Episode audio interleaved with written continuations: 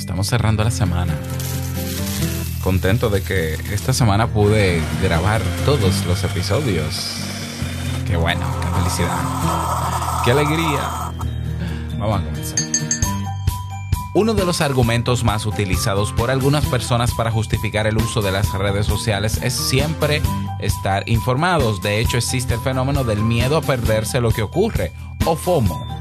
Hoy se ha confirmado a raíz de la pandemia que estar expuesto a mucha información provoca en nosotros agotamiento mental, pasividad y lo peor nos hace manipulables. Esto es muy serio y si no te lo quieres perder, saca un momentito para aprovechar este café.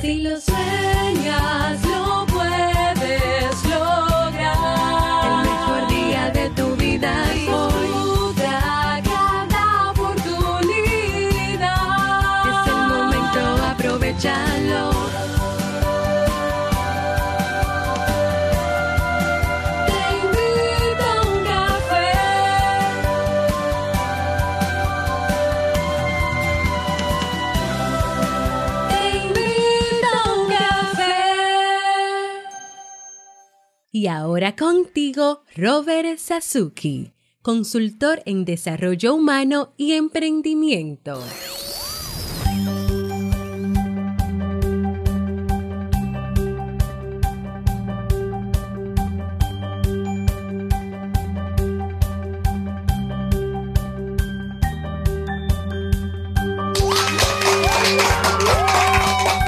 Hola, ¿qué tal con esa energía positiva, esos aplausos y aquí tu bebida favorita? Mmm, qué rico huele. Damos inicio a este episodio, wow, número 1399 del programa Te invito a un café. Yo soy Robert Sasuki y estaré compartiendo este rato contigo, ayudándote y motivándote para que puedas tener un día recargado positivamente y con buen ánimo.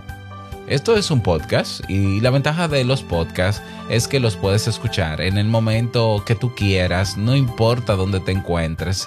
Aprovechas el tiempo, aprendes, te entretienes, eh, como tú quieras. Claro, tienes que seguirnos eh, completamente sin costo en tu reproductor favorito para que no te pierdas cuando lancemos cada episodio y te lo disfrutes igual. Aquí, eh, aquí yo grabo de lunes a viernes desde Santo Domingo, República Dominicana y para todo el mundo. Y hoy te he traído un episodio que eh, no te puedes perder, que pienso que puede serte de muchísima utilidad. Eh, faltan pocos días, recuerda que el 28 de febrero cierra la inscripción al taller Crea, Lanza, eh, ¿cómo es? Crea, Lanza y destaca tu podcast del montón. Bueno, el taller de podcasting, estoy buscando el nombre aquí, eh, muchas gracias. Eh, las inscripciones cierran el lunes, todavía quedan cupos, así que aprovecha, es un taller en tiempo real con un servidor, son cinco sábados, 12 horas, dos horas por sábado.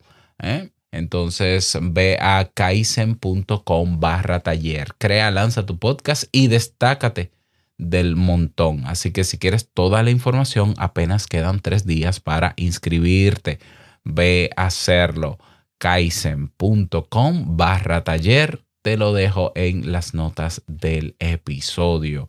Y recuerda también que hemos ampliado los beneficios de mastuke.net, de Mastuke, el programa, digamos que eh, para miembros que quieran convertirse en productores asociados de este podcast, tener, por ejemplo, voz y voto en las decisiones que se tomen al respecto, tener acceso a tutoriales exclusivos sobre productividad, sobre herramientas, sobre aplicaciones, tener acceso a un grupo privado, que ahí ya lo tenemos, un encuentro semanal. Te cuento que esta tarde, hoy viernes, tenemos la transmisión en vivo de uno de los episodios de Te invito a un café de la próxima semana con participación de los miembros de Mastube. Pero no solo eso, también tenemos mañana sábado una reunión ejecutiva para tomar la decisión, primero pla- planificar la semana que sigue. Eso a mí me alivia muchísimo y me encantaría que eh, recibir el apoyo, evidentemente, de cada uno de ustedes. Tienes un 50% de descuento en todos los cursos de la carrera de desarrollo personal y de efectividad personal de Kaizen. Y así otros, bueno, otros beneficios que se irán sumando. Eh, el monto para unirte a Mastiuk, lo que te cuestan dos cafés, dos capuchinos al mes. Dos capuchinos al mes. Así que ve a mastiuk.net para que veas todo lo que te llevas por tan poco dinero y bueno, te unes, pero aunque sea poco dinero, es un dinero que a mí me sirve. ¿Por qué? Porque este podcast no es gratis, no, es ahora mismo está siendo en un 90% autosostenido, eh, pero yo quisiera que esa cifra del 90% baje, ¿ya? Y que yo tenga que sostener una parte, pero claro que sostengo, te invito a un café, porque ¿por qué estoy grabando esto? Pero que también entre todos ayudemos a que se sostenga nuestro podcast favorito. ¿Este es tu podcast favorito? Bueno, pues apóyanos. Vamos a entrar en materia. Vamos a dar inicio al tema central de este episodio que he titulado Así afecta tu salud mental la abundancia de información.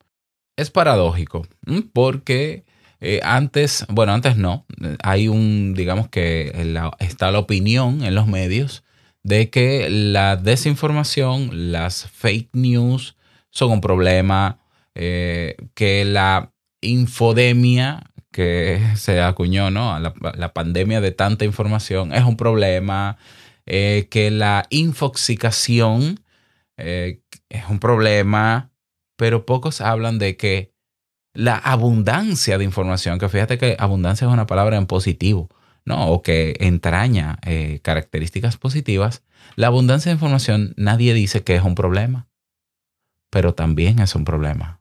Y de eso vamos a hablar en el día de hoy.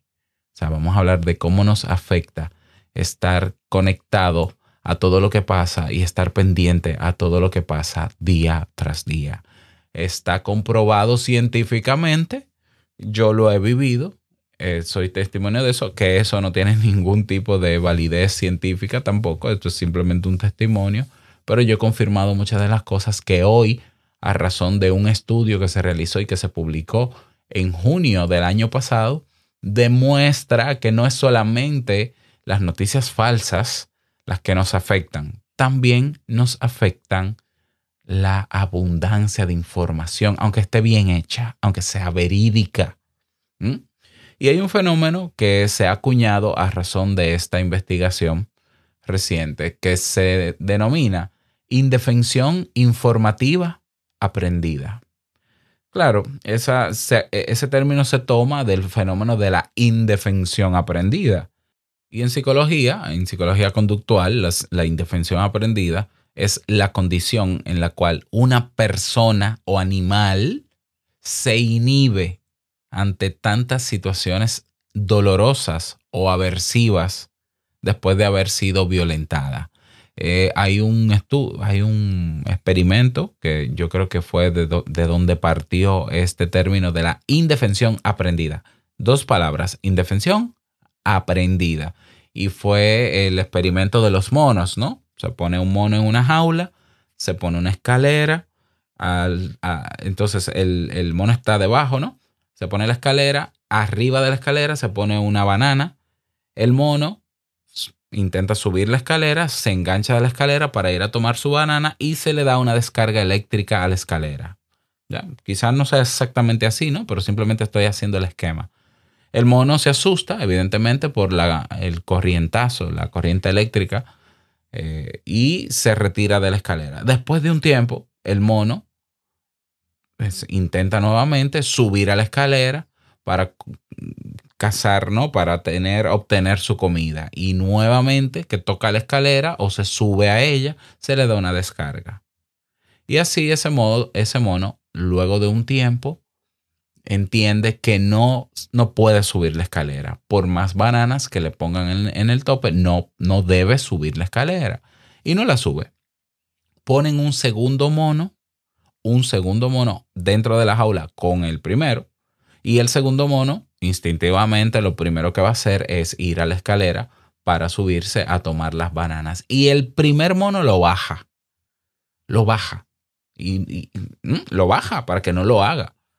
Y el segundo mono, sin tocar la escalera, sin recibir la corriente eléctrica por referencia o por presión o lo que querramos llamar, no se sube a la escalera. Y ponen un tercer mono. Y ese tercer mono, naturalmente, ve las bananas encima de la escalera y vuelve y va a subirse y lo bajan. Y así pondrán todos los monos que quieran y lo van a bajar. Ya el segundo lo baja, el tercero también lo baja. Luego sacan al primer mono de la jaula, al que al único que recibió las descargas eléctricas. Y todos los que se quedan bajan al nuevo. Evidentemente, los monos, eh, la forma de comunicarse, creo que ellos no se no dirán, pero ¿por, por qué es que me bajan? No, no cuestionarán, no sé. Pero eh, eso nos pasa a los seres humanos. De hecho, yo hablé del experimento aquel de la sala de espera. O sea, se paraban cuando sonaba un, un- un sonido. Yo dije que era cuando entraba y salía alguien, pero es cuando suena un sonido, se paraban unos actores y se sentaban. Y todos los que participaron en el experimento, que no fueron actores, terminaron poniéndose de pie. Presión de grupo. Indefensión aprendida, se llama eso. Eso es básico en conductismo. Basiquísimo. Pero al final, para que lo entiendas, es el resultado. La indefensión eh, aprendida nos inmoviliza. ¿eh? Hace que nosotros perdamos las esperanzas en algo. Nos inhibe. Entonces, la indefensión informativa aprendida es esa misma inhibición que provoca en nosotros agotamiento cognitivo, agotamiento emocional, y surge cuando estamos saturados de datos contradictorios. Porque si no te has dado cuenta, estar informado en una red social es, es una locura porque tú te vas a encontrar con todo tipo de eh, punto de vista de una noticia. Y te hablo de noticia, pero te hablo de cualquier información. ¿Por qué puntos de vista contradictorios? Porque hay un medio que publica un titular, hay uno que hay otro que te lo publica más sensacionalista, pero hay una persona que tiene un blog personal que escribe sobre esa información y da su opinión, pero viene otro blog y lo contradice. Y así tú crees, tú crees que estás actualizado y al día con todo lo que ocurre sobre esa información, pero la realidad es que tú, tú estás como en el medio de un campo de batalla, mirando, pum, pum, y, disparan por aquí, y disparan por aquí, y la gente opina esto, y la gente, y entonces para colmo viene y te ponen un- unos hashtags, unas tendencias, para que tú todavía abras la tendencia sobre esa información y te satures todavía más de información. No es para nada una ventaja estar sobreinformado. ¿Ya? O sea, estamos hablando de que la indefensión informativa aprendida es un paso que va más allá de la clásica infoxicación cuando sufrimos una descarga informativa. Ya la infoxicación es, eh, todos están hablando de lo que está pasando en Ucrania. Bueno, eso es infoxicación en este momento. ¿ya? La indefensión informativa va más allá porque no trata solamente de esa sola, de ese tipo de noticias, de ese caso en particular. Y la siguiente fase mental, perdón, la siguiente fase en ese estado mental es la impotencia y el darnos por vencidos. Nos, no- nos hace inhibirnos. O sea, es un tipo de agotamiento mental, cognitivo, que deriva tarde o temprano en ansiedad, que deriva en apatía, ese, esa apatía que tanto yo sazono, ¿no? Y que hay gente que, que parece que, que, que quiere normalizarla y yo nunca la voy a normalizar. Es el resultado de esa abundancia de información. Es un resultado. ¿eh? Una cosa es introversión, una cosa es timidez, otra cosa es apatía. Y esa apatía que hoy muchas personas en redes sociales experimentan es por esa abundancia y exposición constante a información. No sabemos ya a qué atenernos cuando leemos una noticia, cuando nos envían un enlace con un artículo o cuando escuchamos la opinión de alguien en los medios. Este fenómeno está bien marcado, es especialmente común en países autoritarios o donde la información está claramente controlada o manipulada. Y yo creo que en todos los países, democráticos o no, se busca la manera de manipular la información. Ya. Se busca la manera de decir las cosas que le convenga al pendejo que, que la dice, ¿no? Entonces, eh, pero, pero probablemente en los países con más control social, pues se da con más ocasión. ¿Ya?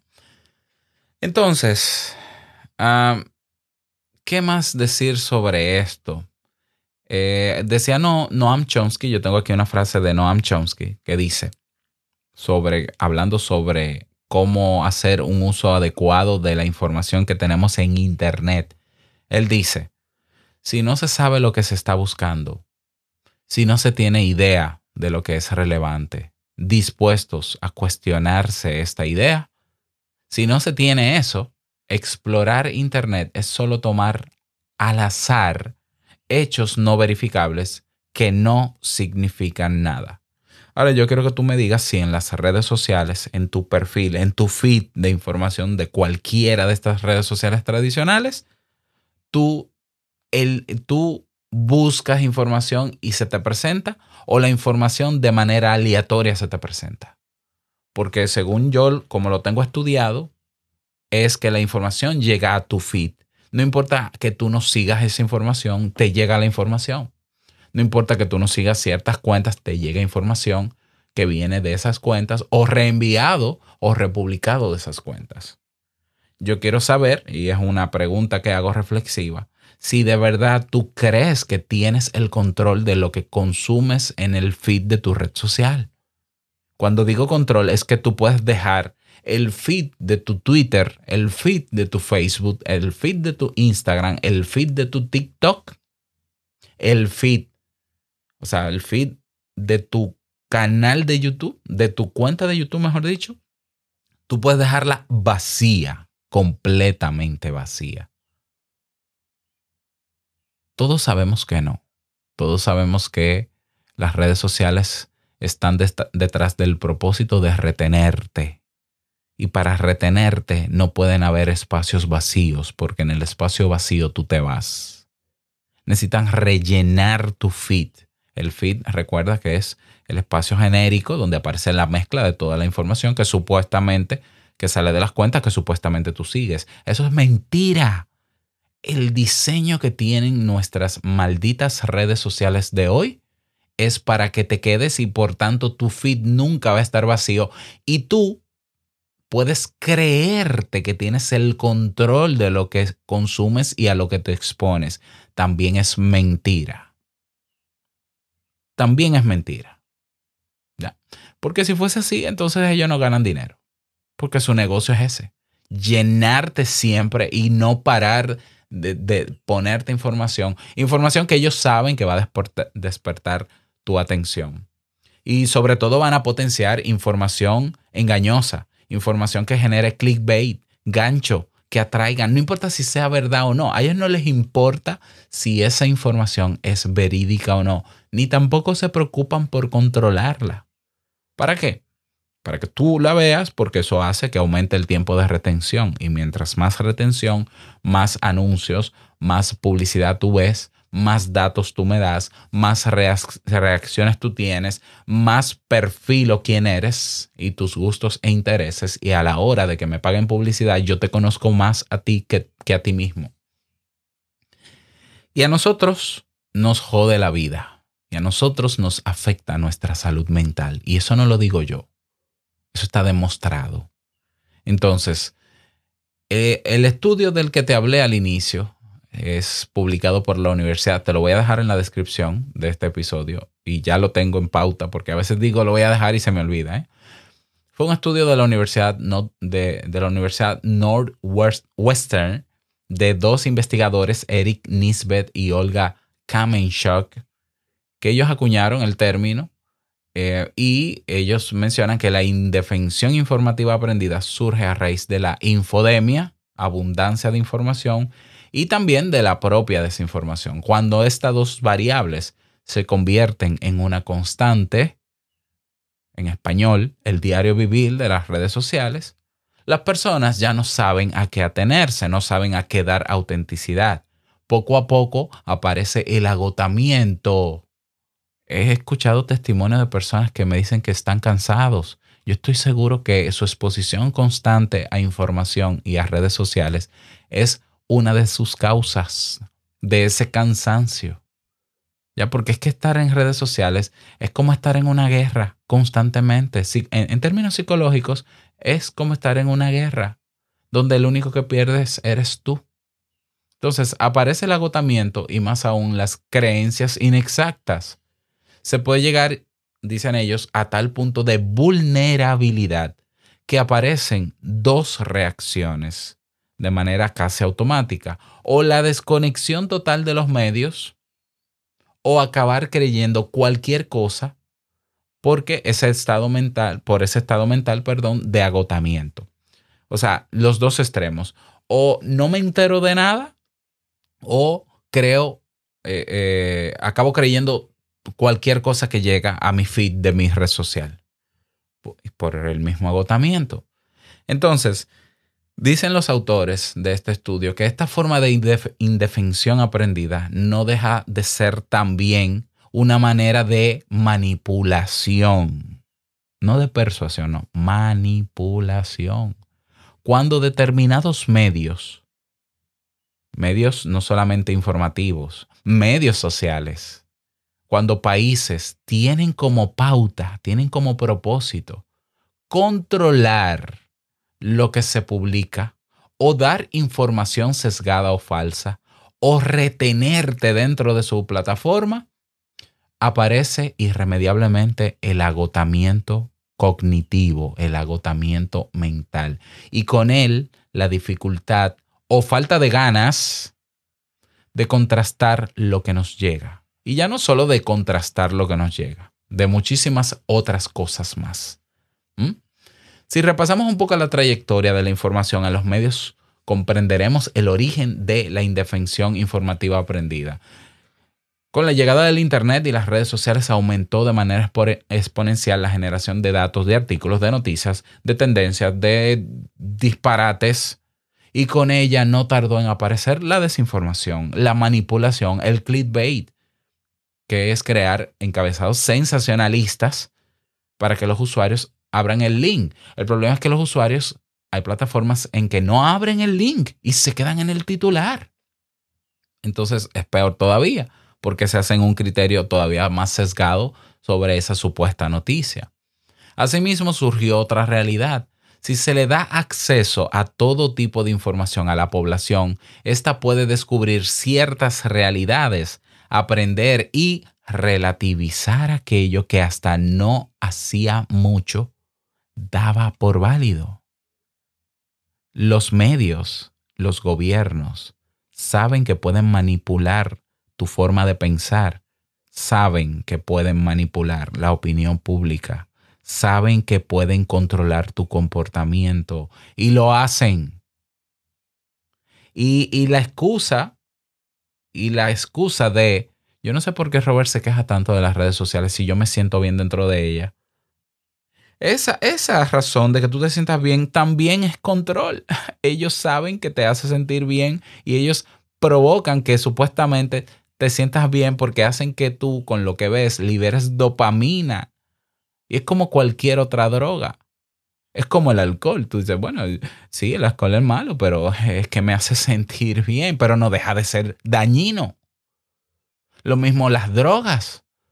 ¿Ya? No, pero es que, ¿cómo va a decir que a mí me hace sentir bien, pero no quiere decir tampoco que no te va a hacer daño? ¿Ya?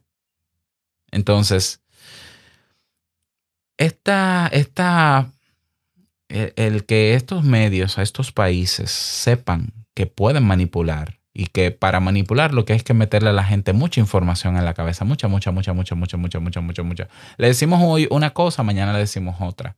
Viene una noticia, por ejemplo, en mi país se usa muchísimo esa estrategia de manipulación mediática.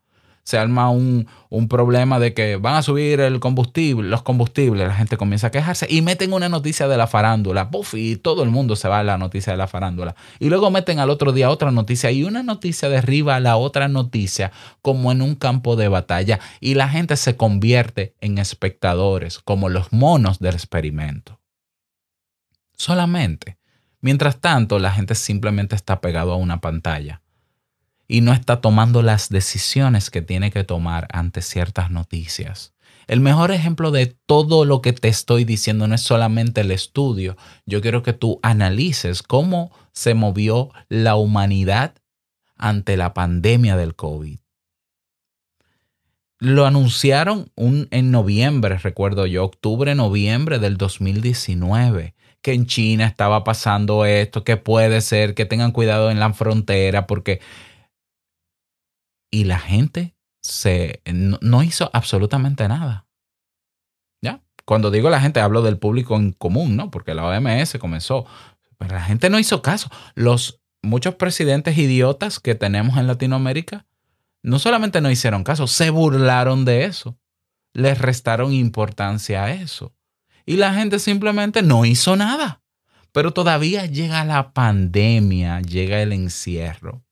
Y la gente no hizo nada para prepararse para lo que venía luego de la pandemia, que era no solamente una crisis económica, sino una crisis psicológica. Y, incluso yo lo advertí comenzando el encierro de que la próxima pandemia podría ser un tema eh, vinculado con, digo, pandemia no, ¿eh? cuando digo pandemia, el, el, próximo problema de la humanidad luego de salir eh, de la gestión de esta pandemia podría tener consecuencias psicológicas. Y nadie, bueno, yo no voy a decir nadie porque yo no tengo el dato para confirmarlo, pero estoy seguro que muchos simplemente vieron eso como un episodio más. ¿Cuántos se prepararon psicológicamente para cuidar su salud mental en tiempos de pandemia y su salud económica en tiempos de pandemia? En mi país se disparó la venta de vehículos en el año 2020 en plena pandemia. Y sin embargo, en el 2021 las cosas comenzaron a, o sea, la crisis comenzó a verse todavía más. Hoy los precios están por el cielo de todo.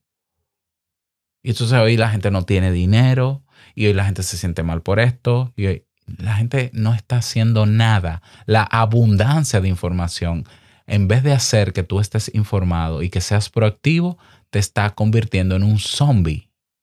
Está demostrado. Y te, el segundo mejor ejemplo que te puedo dar comienza esta semana con el tema de Rusia y Ucrania.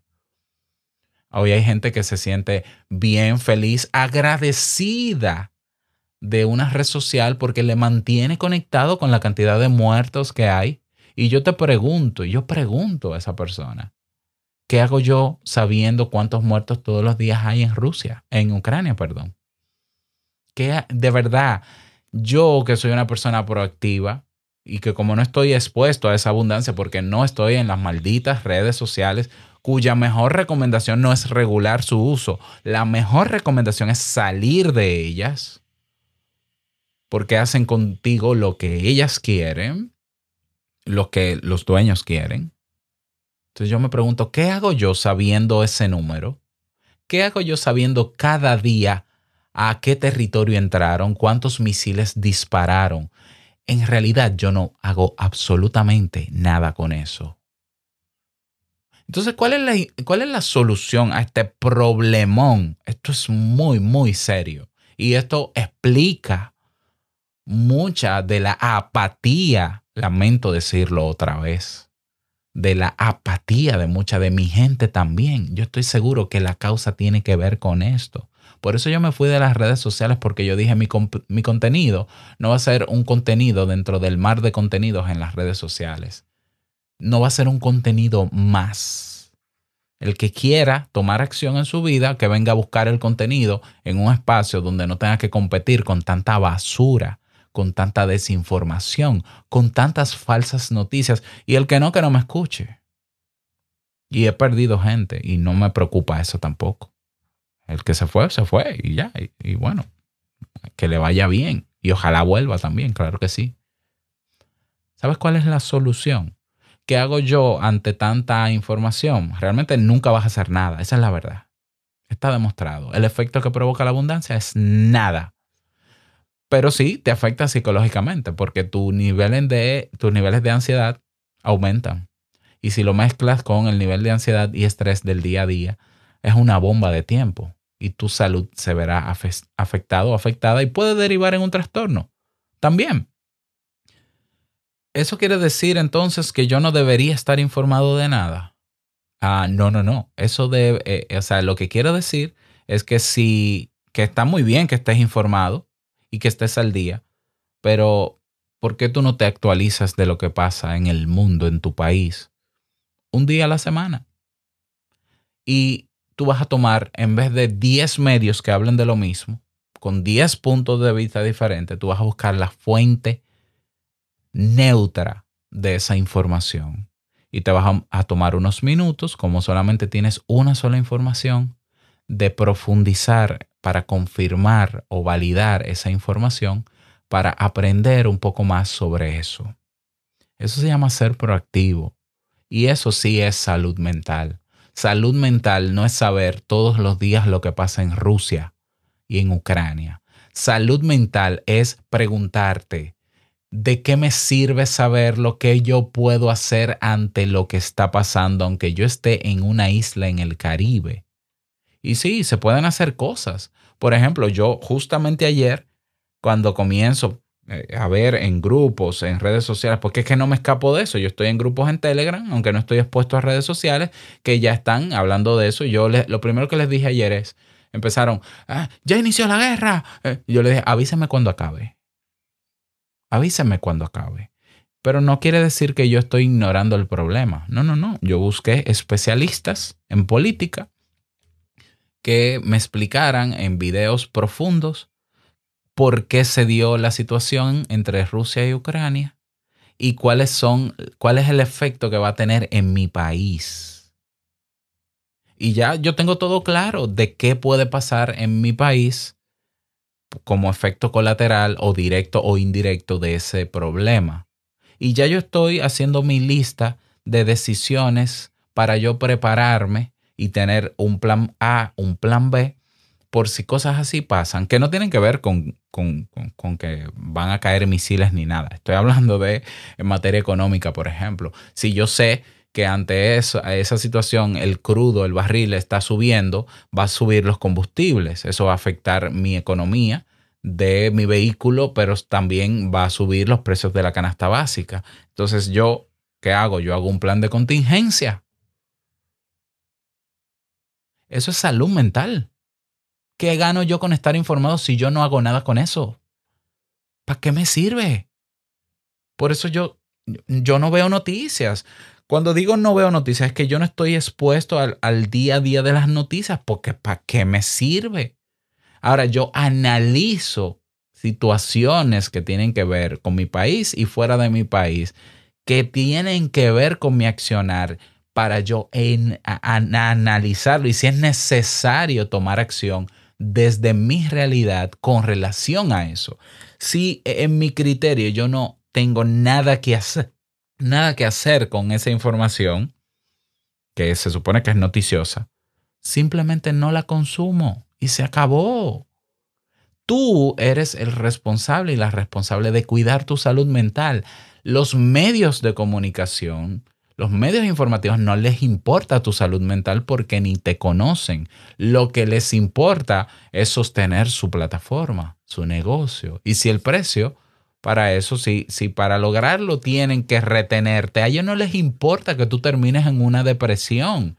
Tú viviendo en Brasil, tú viviendo en Colombia, tú viviendo en México, pero que tú entraste en una depresión por tu preocupación sobre lo que está pasando entre Rusia y Ucrania, porque todos los días te expones a esa noticia y a esa información, información cruzada con opiniones y criterios diferentes. Y si tú le sumas a eso el problema mismo de lo que toca hacer hoy,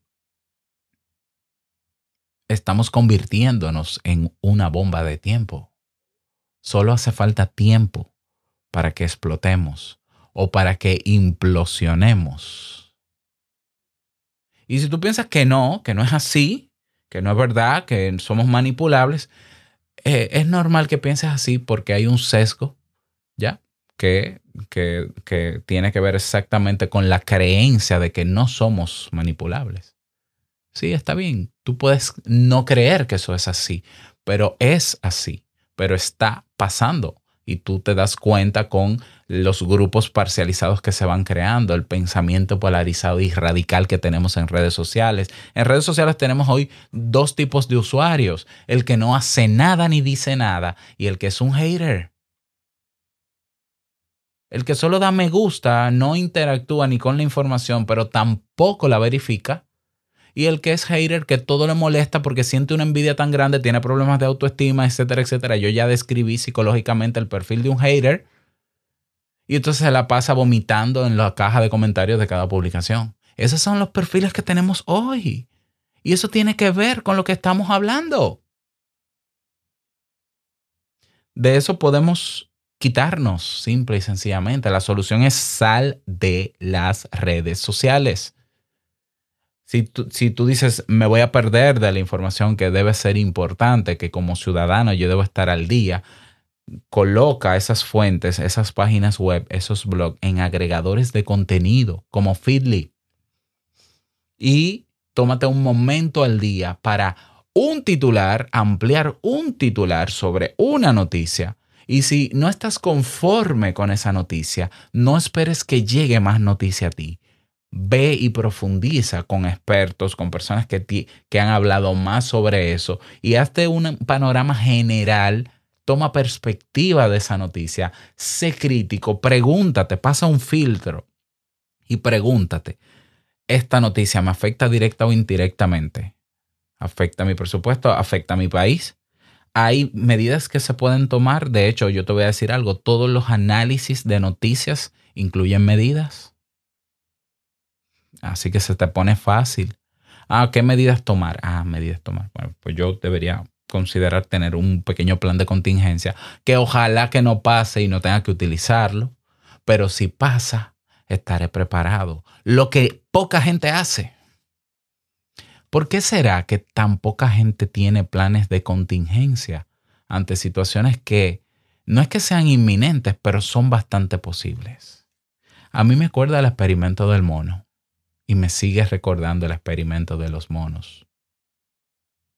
No podemos ser monos, no podemos ser ratas de laboratorio de gente allá afuera que no le importa tu salud mental. Tenemos nosotros que responsabilizarnos y responsabilizarnos es tomar acción. Y yo sé que tú dices que no estoy a la moda, es que no estoy al día, es que, mira, acaba de salir publicada una noticia en CNN, te lo voy a dejar también, de un chico que a los 12 años su mamá, sabiendo las consecuencias psicológicas de, la exposición constante a redes sociales, porque tiene dos hijas más, le dijo, hizo un acuerdo con su hijo de, 18, de 12 años y le dijo, si tú me prometes no utilizar redes sociales, hasta los 18 años yo te voy a pagar 1.200 dólares como incentivo, ¿no? Como regalo. Y el chico, en broma, ¿no? Acepta la apuesta, bueno, y le entrega el celular a su madre. Y ese chico describe que es cierto que él no va a negar que sintió en algún momento la presión social de volver a su cuenta de Snapchat y demás, pero que él no le hizo falta estar en una red social porque tenía su círculo de amigos y que si, si, necesitaba estar informado sobre lo que pasaba, él decía, mis amigos me contaban lo que pasaba y yo no tenía que pasar por el drama que se vive en la red social ante la exposición de esas informaciones. Ese chico se graduó con honores, se hizo atleta de alto rendimiento, tuvo resultados extraordinarios, se convirtió en una persona proactiva y no solo eso, él dice que no extraña las redes sociales, ya las usa y se siente raro porque lo que vive en esas redes sociales es tremendamente horrible y simplemente él se está replanteando simplemente no, no usarlas. Porque ¿para qué? Si yo puedo vivir mejor sin redes sociales. No he visto el primer estudio científico serio y no financiado por Facebook que demuestre cómo el uso de las redes sociales potencia el crecimiento humano. Y quiero verlo, de verdad. Yo hago una invitación pública a que si alguien tiene acceso a una fuente, a una base de datos de papers científicos que me ayude a encontrar porque ya lo he buscado. No hay una sola documentación científica que demuestre que estar en redes sociales te hace mejor persona. Ah, que estar en contacto con tus seres queridos y amigos, sí, eso sí, pero ya estoy hablando de eso y tú y yo lo sabemos. Ah, no, es que yo no puedo dejar de conversar con mi gente. No, no, es que yo no estoy diciendo que dejes de conversar con tu gente. porque para eso hay espacios y escenarios que no son redes sociales. Y hoy tenemos sistemas de mensajería instantánea como Telegram. WhatsApp no, ¿eh? Telegram. Y yo a mi mamá, con mi mamá yo hablo por Telegram y sigo conectado con mis círculos de amigos por Telegram. Maravilloso. Y todavía existe el correo. Y todavía hay algo que se llama número de teléfono y SMS.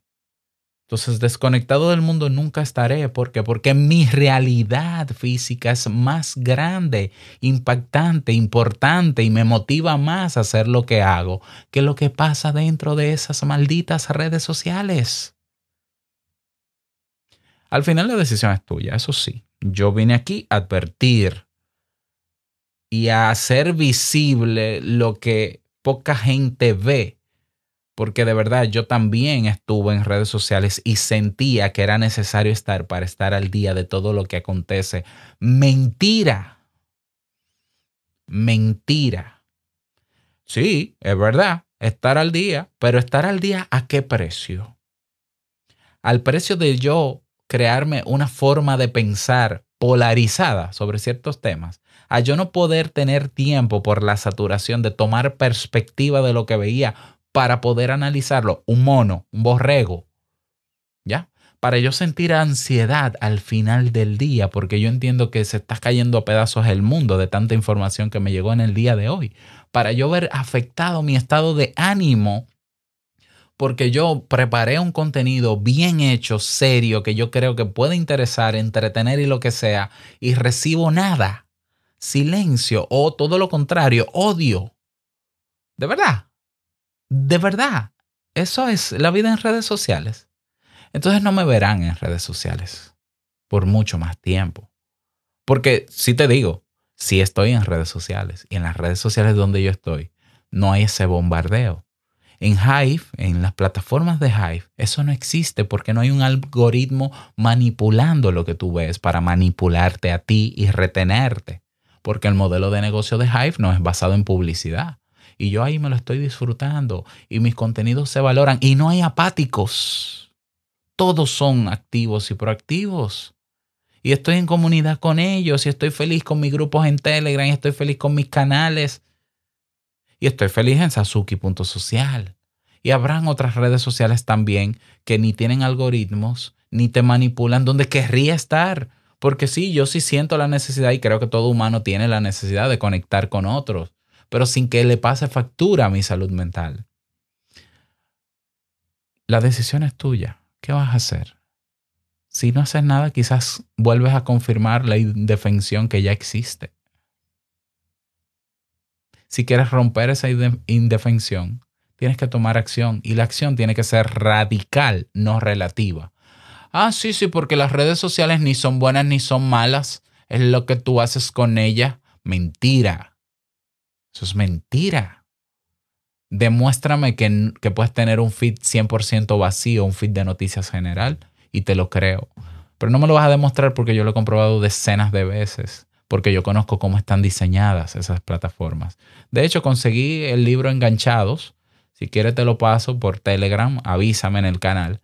Hay un libro que se llama Enganchados que demuestra cómo están diseñadas todas esas aplicaciones, pero yo estoy cansado de hablar de lo mismo. O sea que el hecho de que tú simplemente me, me oigas y no tomes acción puede ser consecuencia de esta indefensión también.